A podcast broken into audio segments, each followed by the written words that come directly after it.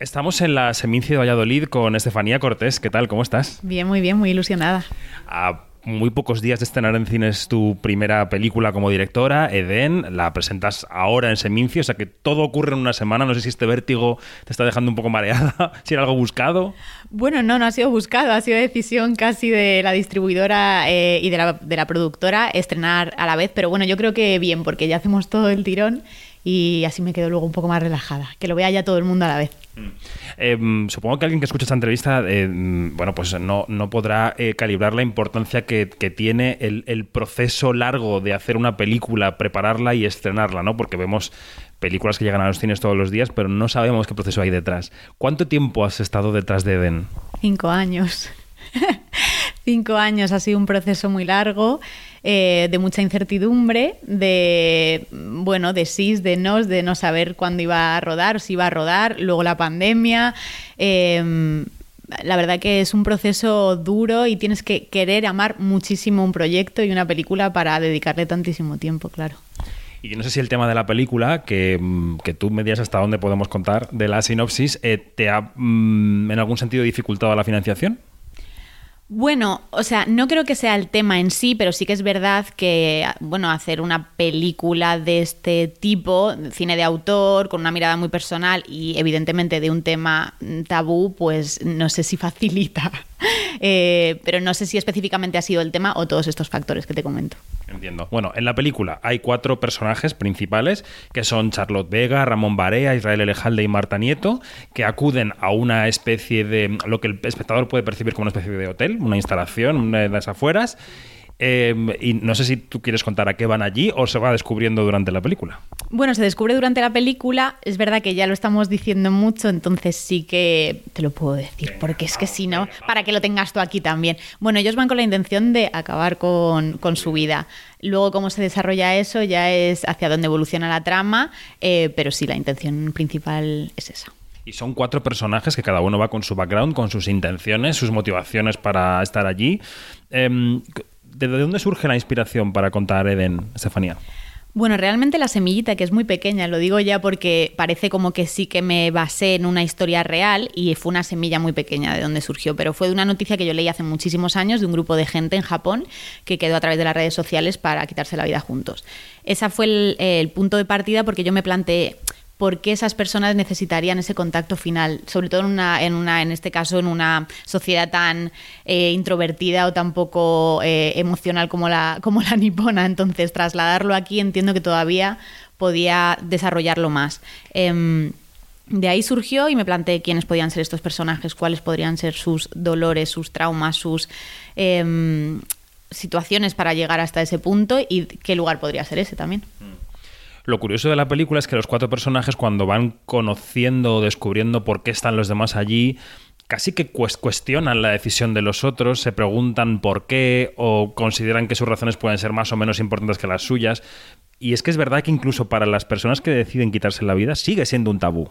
Bueno, absolutamente. Es que eh, eso fue muy interesante porque sí que, que, surge esta, esta, este debate dentro de la propia película que me parecía interesante. Yo hasta cuando la escribí me sorprende, ¿no? Que dejé hablar un poco a los personajes y hacer una, eh, bueno, una referencia al mundo exterior, o sea, como una pequeña representación de la sociedad dentro de ese sitio en el que ellos mismos se plantean lo que está bien, lo que sí, lo que no, hasta dónde, cuando ellos mismos están tomando esa decisión. Mm.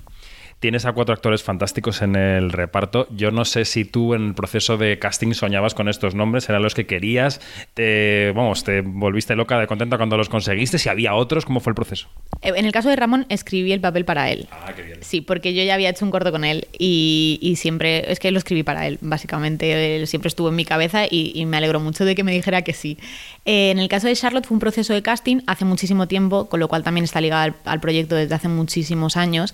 Eh, y es que entendió también el personaje, la atmósfera, lo que yo quería contar, que es que supe que era perfecta para, para el personaje. Eh, Israel y Marta llegaron como más tarde. Yo son actores que admiro muchísimo. Eh, había visto películas de Marta, la había visto en teatro, a Israel le he visto en teatro mil veces.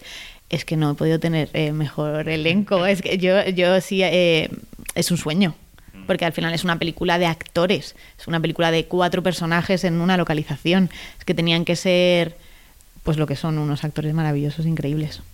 Decíamos que todo ocurre en una semana, el paso por la Seminci, el estreno. Eh, como bien sabes, el ecosistema es complicado, las salas están luchando por la supervivencia, hay muchísimos estrenos todas las semanas. Yo creo que eres consciente de que tu debut llega en un momento mm, raro, ¿no? Sí, muy complicado porque hay un exceso de películas estrenándose a la vez. Bueno, yo espero que, mm, que, la película encuentre su público, porque además es que creo que no es una película como para todo el mundo, creo que necesita encontrar su propio espacio, su propio público, y espero que esas personas a las que le gusta este tipo de cine, eh, igual más frío, más reflexivo, más autoral, pues apuesten y vayan al cine a verla.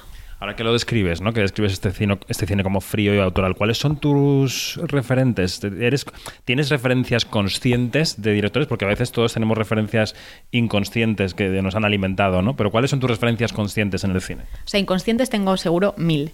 Que podrás, eh, igual tú habiéndola visto, pues dices, pues estas. Eh, conscientes, sí que es verdad que me inspiré mucho en estas películas de directores que a mí me encantan, de pocos personajes, un espacio, como Canino de Yorgos Lantimos, que eh, es probablemente mi director ahora mismo vivo favorito, Hane que me encanta, me gusta mucho Ulrich Seil, eh, bueno, pues directores igual austriacos, europeos, eh, fríos. Tiene esa cosa nórdica centroeuropea también. ¿eh? Sí, sí, sí. ¿Qué tipo de directora te has descubierto siendo en el rodaje? Porque en un proceso de cinco años supongo que tú también habrás evolucionado como cineasta, ¿no? La aproximación al proyecto, luego el rodaje, luego el montaje. O sea, ¿qué, tipo de directora te has descubierto siendo, haciendo Eden? Pues creo que me he descubierto que eso ya creo que lo sabía, pero eh, con esta película más que soy una directora que ama muchísimo a los actores, que disfruta muchísimo del trabajo con ellos. Eh, creo que soy una directora también muy controladora. ¿En, todos los en, todos los terrenos y en todos los sentidos.